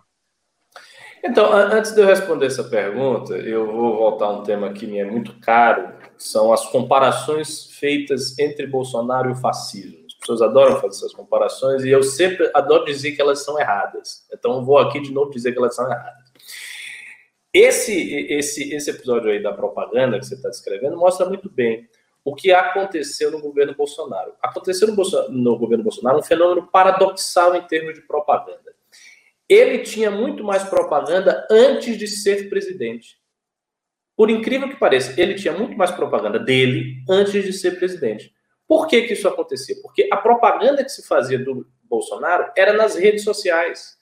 E era uma propaganda que, embora fosse orquestrada por cima por algumas pessoas que se tornaram funcionários da campanha do Jair Bolsonaro, era em grande medida espontânea. Em grande medida, a propaganda pró-Bolsonaro, né, em 2016, 2017, 2018, foi espontânea. E era muito grande, era muito poderosa, pujante, engraçada, porque o Bolsonaro estava em, tudo que era meme e tal. Pode observar, isso acabou. Isso cada vez mais é raro. Cada vez mais é raro. Não há mais essa propaganda espontânea de Bolsonaro. Né? Não, não vê isso, não sente isso. Então, o que, que ele está tentando fazer? Ele está tentando transpor aquilo que era um elan, né, uma energia publicitária natural e espontânea em torno de si, para uma propaganda oficial mesmo. Só que ele não está conseguindo fazer isso. Por que, que ele não está conseguindo? Porque a propaganda do governo é muito fraca. Muito fraca. Nós não temos uma situação aqui que seja comparável à Itália fascista, como as pessoas dizem, em que você tinha uma propaganda do líder martelada na cabeça das pessoas o tempo inteiro. As empresas privadas, empresa de cereal, botava a cara de Mussolini num cereal que o italiano ia comer, porque vendia. Você, tem uma noção. Então não existe isso. Não tem, sabe? Ele, ele é, ele é um, um, governante, o Bolsonaro é um presidente sem grande propaganda. De que você vê propaganda de Bolsonaro? Falem aí, as propagandas que vocês viram, vocês aí no chat, vocês aí. Cadê? Propagandas de Bolsonaro. Tem, tem muito pouco. Então, assim, eu concordo que é um investimento num momento delicado, em que deveria ter investimento em outras áreas, mas eu nem acho que nós estejamos é, é numa situação em que o governo está fazendo mundos de propaganda para si. Também não está. Também não está fazendo muita propaganda para si. Não está fazendo nada. E perdeu aquela espontaneidade que tinha antes da eleição. Então a situação de Bolsonaro é dramática. Eu acho que esse movimento que ele está fazendo é um movimento neste aspecto de desespero. Tem outros aspectos. Né? Tem a troca do eleitorado, que está trocando o eleitorado média eleitorado do Nordeste, uma coisa que faz sentido. Né? Tem a questão da extensão do auxílio emergencial, transformando no Renda Brasil para cativar esse eleitorado. Tudo isso faz sentido. Agora, esse trânsito para a propaganda estatal, isso é uma grande besteira, porque os caras vão gastar 250 milhões, 300 milhões, 500 milhões, 1 bilhão, e não terá repercussão e não terá o efeito do que um bando de incels na internet dizendo que Bolsonaro era zoeiro, que ele ia fuzilar petralhada, tinha na época da campanha dele. Essa é a realidade. Então, ele está numa situação muito engraçada, muito paradoxal, perdeu a espontaneidade e não valeu a perda, não valeu a troca. Como se diz no ditado, trocou o gato por lebre. É, eu acho isso muito, muito interessante, porque eu repito várias vezes aqui que o bolsonarismo ele é meio vazio de conteúdo, ele meio que carece de uma até de uma ideologia, não tem uma ideologia bolsonarista. O que tem é o Bolsonaro, o Bolsonaro na prática e os seguidores seguindo aquilo que ele faz. Isso, exatamente. Ele, ele contradiz exatamente. num dia, no dia X ele contradiz, contradiz o que ele disse no dia Y e os seguidores vão seguindo aquilo. Então, ah, é muito difícil fazer uma propaganda em cima disso. Não, até que dá, Russo, até que dá, porque, por exemplo, no próprio fascismo as coisas eram muito contraditórias. Né? Uma vez perguntaram a Mussolini qual é o seu programa de governo. Ele disse: meu programa de governo é esmagar os crânios dos socialistas. Não ah, tem não, problema mas aí você governo, tinha, você tinha um conteúdo. Você tinha um conteúdo aí. O fascismo ele tinha puta conteúdo. Ele tinha não, tinha, a teórica tinha, deles tinha. muito grande. Tinha, mas eu digo assim, na, na, na, na, pra, na ação prática do Mussolini, esse conteúdo do Bresolini, Papini, não era tão considerado assim. As coisas eram muito feitas de forma espontânea, a partir do que está acontecendo. Então, os fascistas afirmaram economia corporativa, mas o Mussolini chegou lá e botou um ministro da economia que era um liberal, ele precisava fazer reformas lá, vender uma série de coisas de telecomunicações da Itália velha. Então, o que isso significava? Isso significava que havia uma flexibilidade programática grande.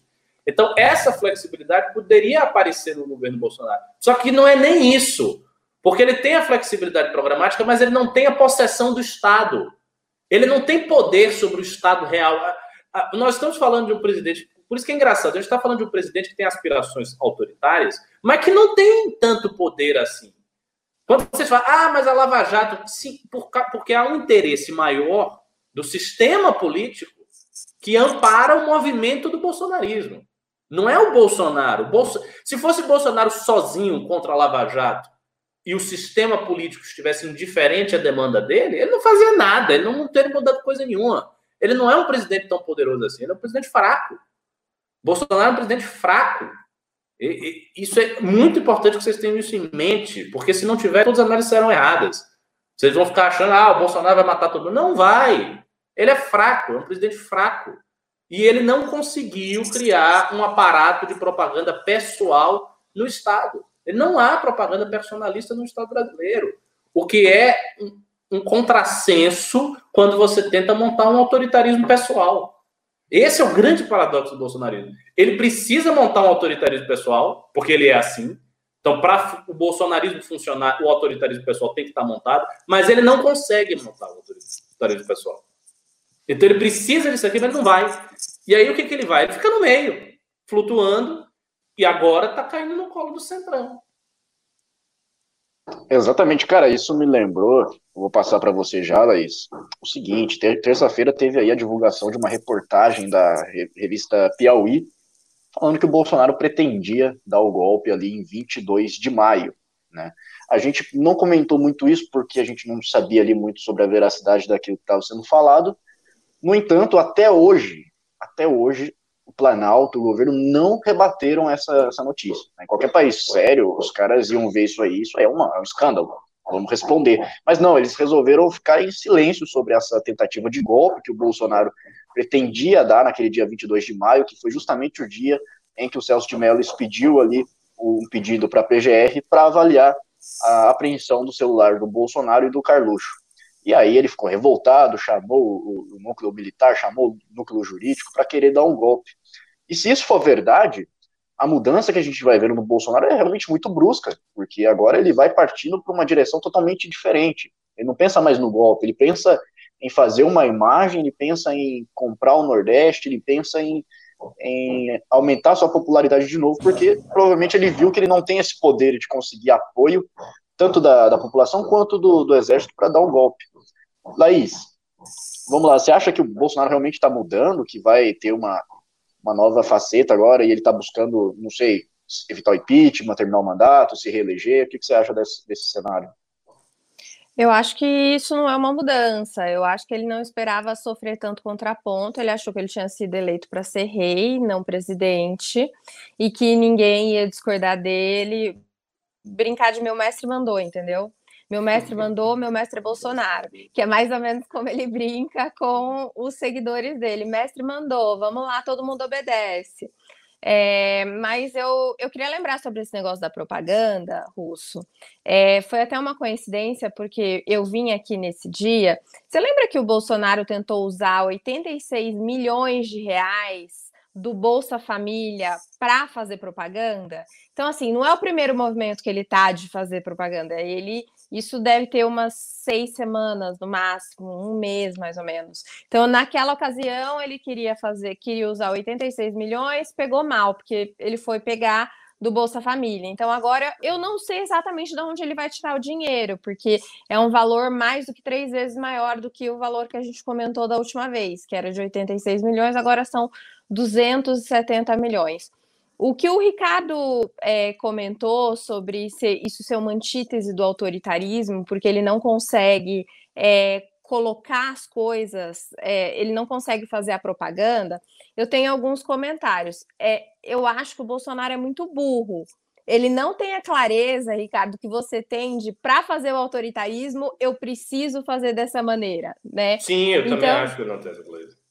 Para mim é uma coisa absolutamente burra o que ele faz, porque ele não sabe como fazer. Ele, eu acho que ele quer ser assim um grande líder ditador, mas ele não sabe nem o caminho filosófico para construir isso. Porque, por exemplo, assim, o, o, eu acho que uma parte do problema do PT é que eles eram muito inteligentes. José Dirceu era muito inteligente, Lula era muito inteligente. Então, assim, eles conseguiam ter um domínio da propaganda e do que podia ser feito, que era uma coisa assim. Eu, pelo menos, fico assustada com a forma como eles fazem as coisas. Agora, o Bolsonaro não. O Bolsonaro ele tem uma. É, um, ele tem, ele, eu acho que ele é mais burro, ele não, não sabe fazer essa construção ideológica e filosófica né? E eu, eu também queria saber o que, que eles vão mostrar, porque o Bolsonaro, na minha opinião, não fez nada, absolutamente nada. Ele vai mostrar o quê com 270 milhões? Que o Guedes promete privatizações? Ó, daqui 30, 60 dias, a gente vai ter privatizações de três ou quatro empresas. Acontece que parece que a gente está rebominando uma fita, né? Porque, assim, o, o Guedes acabou de falar isso há um mês atrás. Agora vem, fala de novo. Então, assim, eu preciso de mais ações e menos promessas, gente. Ele tem um meme que fala do Paulo Guedes que parece, o Paulo, eles falam, Paulo Guedes parece minha mãe no shopping quando eu era pequena e fala, na volta a gente compra. O Paulo Guedes é uma coisa, é uma coisa desse jeito, assim, eu não consigo compreender é, como que ele tem coragem de falar a mesma coisa e dar isso como tipo, nossa, isso aqui vai aumentar a bolsa, isso aqui vai vai valorizar tudo. Porque, assim, honestamente, o que, que eles vão mostrar? Porque as últimas falas do Bolsonaro. O Renda Brasil. Então, mas é uma promessa, né? Sim, sim, sim, sim, sim. Mas é a única é... coisa. É, é porque eu não, eu não acho que fizeram nada. Então eu fico me perguntando o que, que você vai mostrar com esses 270 milhões. Porque é muito dinheiro para você gastar, né? Eu fico impressionado. O Covas também contratou aqui em São Paulo por 10 milhões de reais uma, uma produtora para gravar os vídeos dele. É, véspera da eleição, né? Engraçado isso, esses gastos são sempre muito interessantes. Então, eu, eu acho que falta falta muita coisa para o Bolsonaro. E eu queria comentar, apesar de não ser o tema da nossa pauta, a fala básica que ele fez ontem, né? De tem, temos quase 100 mil mortos, vamos seguir a vida. Vamos seguir a vida, porque o que, que, eu tenho a ver com isso, né? Ele, ele ainda falou também: é, eu fiz tudo que possível e impossível para impedir isso. Eu não vi ele fazendo tudo possível e impossível para impedir isso. Eu vi uma pessoa falando, é, desprezando a crise e achando que simplesmente por ele falar que não existe crise, que não praticamente não existe corona, é, a crise ia sumir. Uma coisa meio infantil até.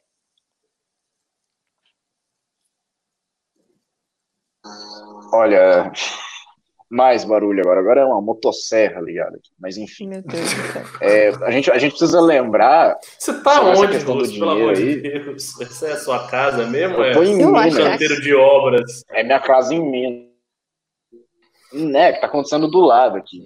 Mas, cara, esse negócio sobre o dinheiro, é bom a gente lembrar que o governo pagou dois mil reais para instalar o WhatsApp Web. Tá? Então, assim, é um governo que ah, tem até uma, uma parte que eles falam: a gente não está preocupado com o menor preço, a gente está preocupado com a qualidade. Oh. Olha isso. Olha isso, cara. O governo falando que está preocupado com a qualidade e não com o menor preço. Não, a gente não tem importância em gastar o seu dinheiro. Assim, princípio da licitação, administração, estudo de direito administrativo. Perfeito. É, é brincadeira, né, cara? É brincadeira. Brilhante. Mas, bom, eu vou ler uns pimbas aqui que a gente recebeu. Vamos lá, tá? vamos lá. É, os pimbas não PicPay, né? Eu vou procurar aqui. Deixa eu achar. Gustavo Eu acho Mortari. que se tivesse os pimbas, teria recebido mais ainda, viu? Que eu tô vendo as não, pessoas é... bastante engajadas no chat. Tem muita não, gente, gente, que te ama aí, tava... viu, Laís? A galera aqui fica aqui gadeando. Ai, Sempre Laís, pedem. Sempre pedem, Laís. Girl. eu também amo eles.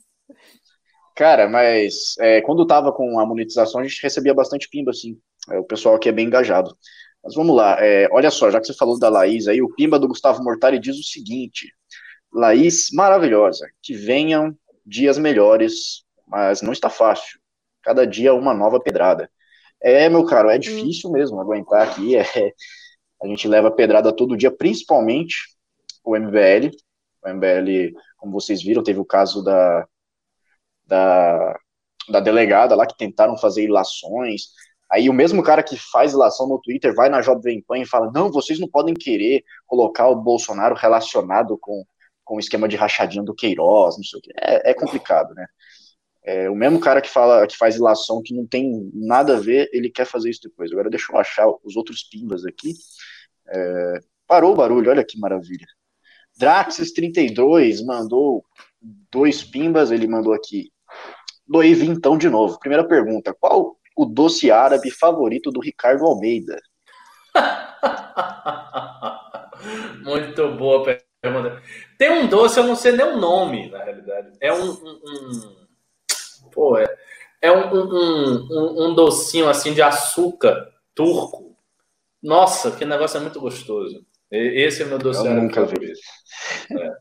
Eu nunca vi esse doce. Já viu, Laís? É, muito bom. Não. Muito bom. Não sei de qual que ele está falando, mas uh, os, tem muitos mas doces tem aqui, árabes maravilhosos. Tem aqui em... Deve ter em São Paulo, mas eu, eu, eu comi do, de um amigo que foi para Turquia e trouxe. Hum. Tá? Mas assim, bom, deve, ter, deve ter em São Paulo. Tudo tem em São Paulo?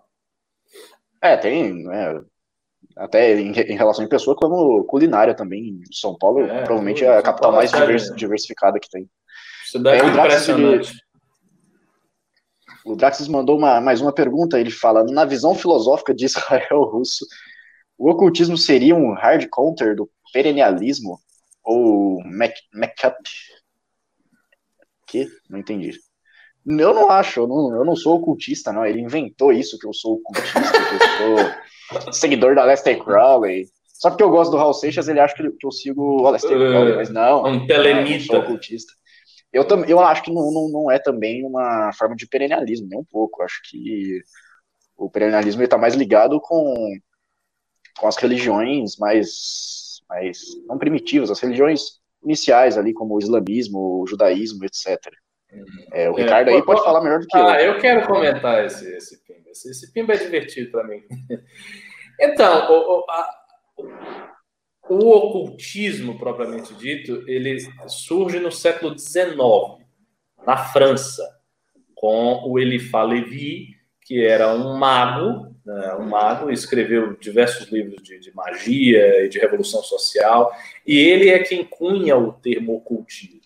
E o termo ocultismo vai sendo usado por, por diversos, diversas figuras, líderes de, de, de seitas e teósofos. Então, a Blavatsky vai, vai usar, o, o, o Gerard Ancos, da, da igreja a igreja gnóstica vai usar, o Papu, que tem um tratado sobre alquimia, Santivit David Idre, vários autores contemporâneos do século XIX. Eu acho que o modelo, a, a estrutura de interpretação simbólica no, no ocultismo é muito tributária da mesma estrutura no hermetismo antigo. Tá? Existe uma corrente de hermetismo que surge na antiguidade, tá? no período alexandrino, tá? no período uhum. que sucede imediatamente às conquistas de Alexandre Magno, que culturalmente vão fazer com que o mundo helenístico apareça e apareça uma síntese muito especial, muito particular entre cultura grega e cultura oriental, e nesse período começam a surgir as primeiras correntes herméticas. Então, o hermetismo, se você lê os autores herméticos ao longo da antiguidade, do medievo e da renascença, ou seja, antes do ocultismo, você vai ver que uh, existem alguns temas que são comuns no hermetismo. Então, a relação do microcosmo com o macrocosmo, né? o homem como analogia do universo, da totalidade cósmica, relação do microcosmo com o macrocosmo, a interpretação cruzada de símbolos das religiões. Então, por exemplo, a comparação entre o simbolismo da Cabala, o simbolismo do sufismo, o simbolismo do Novo Testamento, o simbolismo dos escritos herméticos de Poimandrei, não sei o quê essas comparações assim verticais, analógicas, é muito comum no hermetismo. Não estou dizendo que é só no hermetismo que aparece, mas aparece muito no hermetismo. Uh, a noção de uma obra cosmológica que deve ser feita por aquele que manipula os símbolos e as energias uh, cósmicas. Então, a pedra filosofal, o, o, o elixir da vida longa, a transformação do metal em ouro, todas as coisas que aparecem na alquimia, na astrologia, também elas têm uma raiz no hermetismo. Então, de um modo geral, o ocultismo me parece ter uma raiz no hermetismo, e eu acho que o perennialismo tem também, porque é, é, René Guénon, ele começa a carreira dele como escritor desse, dessa temática no meio ocultista francês. Ele foi bispo de uma igreja ocultista, a igreja gnóstica de Papiro. Ele foi bispo, sob o nome Palingênios. Uhum. Então ele começa nesse milieu e ele se afasta desse meio ao reconhecer que eles não tinham conhecimento tradicional, ou seja, eles tinham fragmentos de conhecimentos do passado mas eles não tinham conhecimento tradicional vivo, presente, pleno. E aí ele vai buscar isso, ele vai buscar isso aonde? Ele vai buscar isso nos esoterismos das tradições regulares constituídas há muitos séculos. Então ele vai buscar isso no sufismo, ele vai buscar isso no taoísmo chinês, ele vai buscar isso na escola Advaita Vedanta de Shankaracharya e por aí vai. Mas como uma tentativa, veja só, uma tentativa de ter a seiva do conhecimento esotérico que ele não havia encontrado no ocultismo. Então, muito da linguagem ocultista, do modo como os ocultistas fazem as coisas, está presente em Guénon. A própria eh, comparação simbólica que ele faz, muito extensa, livros e livros e mais livros sobre ciência do simbolismo, isso, isso é uma coisa bem típica dos hermetistas, bem típica dos ocultistas. No contexto autóctone do sufismo, do esoterismo islâmico, não é assim que acontece. Você vai ter, sei lá, essas comparações cosmológicas só em Danabi. Não é um negócio comum, assim, que tem em tudo que é lugar. Você, sei lá, você entra na, na Tarika e você não fica fazendo análise e exegese simbólica. Não é isso. Você faz outras coisas, você faz outras práticas. Então, o, o, o modo como o perennialismo se articula, eu acho que é tributário desse meio ocultista francês em que Guénon viveu durante um tempo. Não, é isso. Cara, isso é, isso é muito interessante, porque o, hermetismo mesmo ele dá base também depois para o próprio gnosticismo, né? Que, que sim, vai nascendo, sim, que vai sim. emergindo. Mas é, eu, não, eu não entendi ainda qual que é. Claro que não tem a ver com a pergunta, mas como que o como que o René Guénon ele encontra no islamismo essas tradições que ah, você mesmo tem... disse que é um pouco que é um pouco diferente ali das tradições herméticas e até do ocultismo ali do, do, do próprio Pitágoras e do pessoal é, que então, mas, mas é, aí é que está. O que ele vai encontrar no Islã não é isso. Ele vai encontrar no Islã um caminho de é, aperfeiçoamento espiritual que parte da condição natural do fiel, ou seja, nossa condição, condição de uma pessoa normal, até os estados espirituais supremos, mas é o conhecimento direto da realidade divina. E isso está presente no Islã, desde o princípio. Então, esse, esse, desenvolver, esse desenvolvimento ascético, né, uma, uma, uma sese, que é uma, uma espécie de escada espiritual, que parte do indivíduo tal como ele é, até os estados espirituais mais elevados, e que está toda montada, e que tem os mestres, e que tem os métodos, e que isso está disponível, que as pessoas vão lá e acham, isso está no Islã, desde sempre, até hoje. Mas até uhum. hoje tudo isso está vivo. Então ele vai achar isso porque isso está vivo. Né? E aí ele acha Muito isso bom. no Islã, ele acha isso na China, ele acha isso em uma série de coisas. O Guénon multiplicou as, as iniciações, ele não tinha uma iniciação só.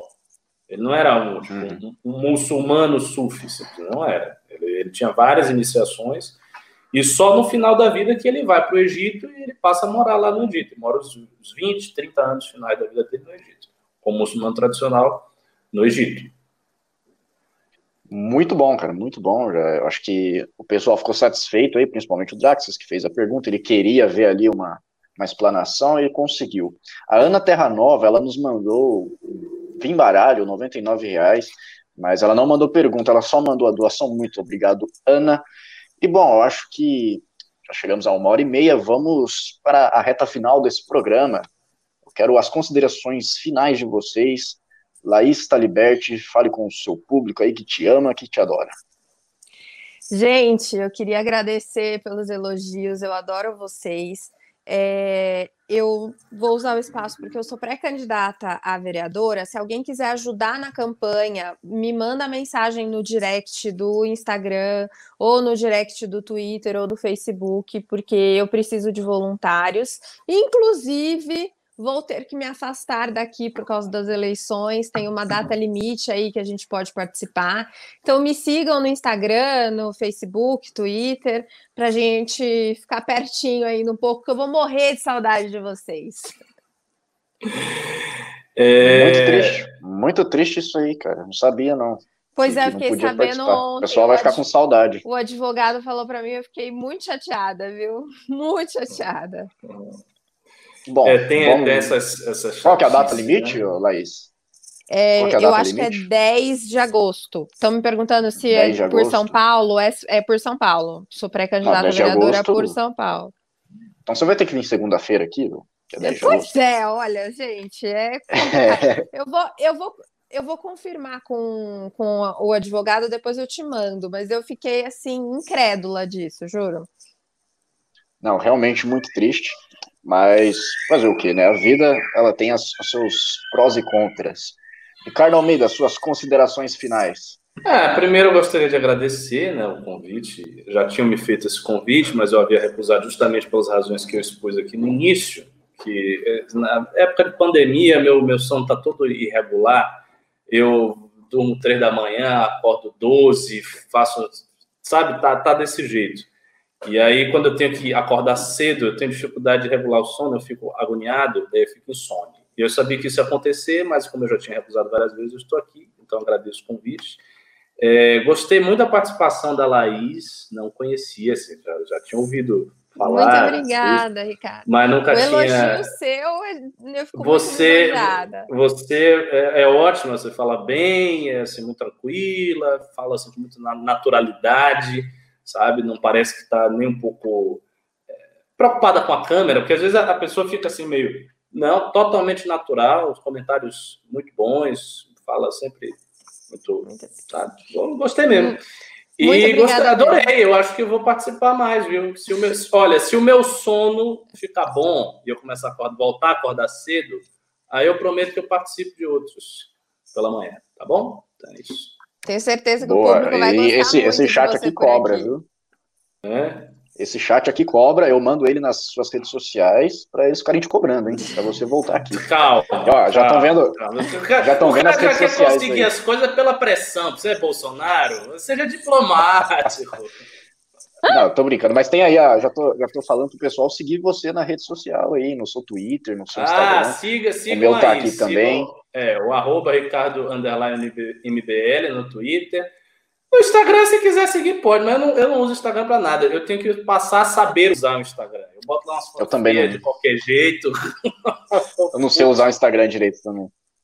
É, a Laís também tem aí, o, o acho que é a Laís Taliberti mesmo, né? É, a Laís Taliberti e... em tudo. Boa. E o meu tá aí também. Eu quero dizer que é muito mais fácil apresentar, tá, Merreiro? Se você estiver vendo isso daqui, você não precisa ficar pensando muito, sabe? Você só vai falando aqui, você lê a pauta e tal, vai jogando a bola, aí você joga a bola com uma pergunta difícil, aí o Ricardo tem que ir lá, né, moer os neurônios dele para ele responder e tal, e eu fico aqui só de boa, só, só colocando vocês na, na encruzilhada aqui. Mas é isso aí, muito obrigado pela audiência essa audiência maravilhosa, esse chat aqui que interage muito bem, que tem muito, muita qualidade. Obrigado pelos likes, que eu espero que esteja equiparado aí com a audiência. E se inscrevam no canal. Até segunda-feira. Um abraço.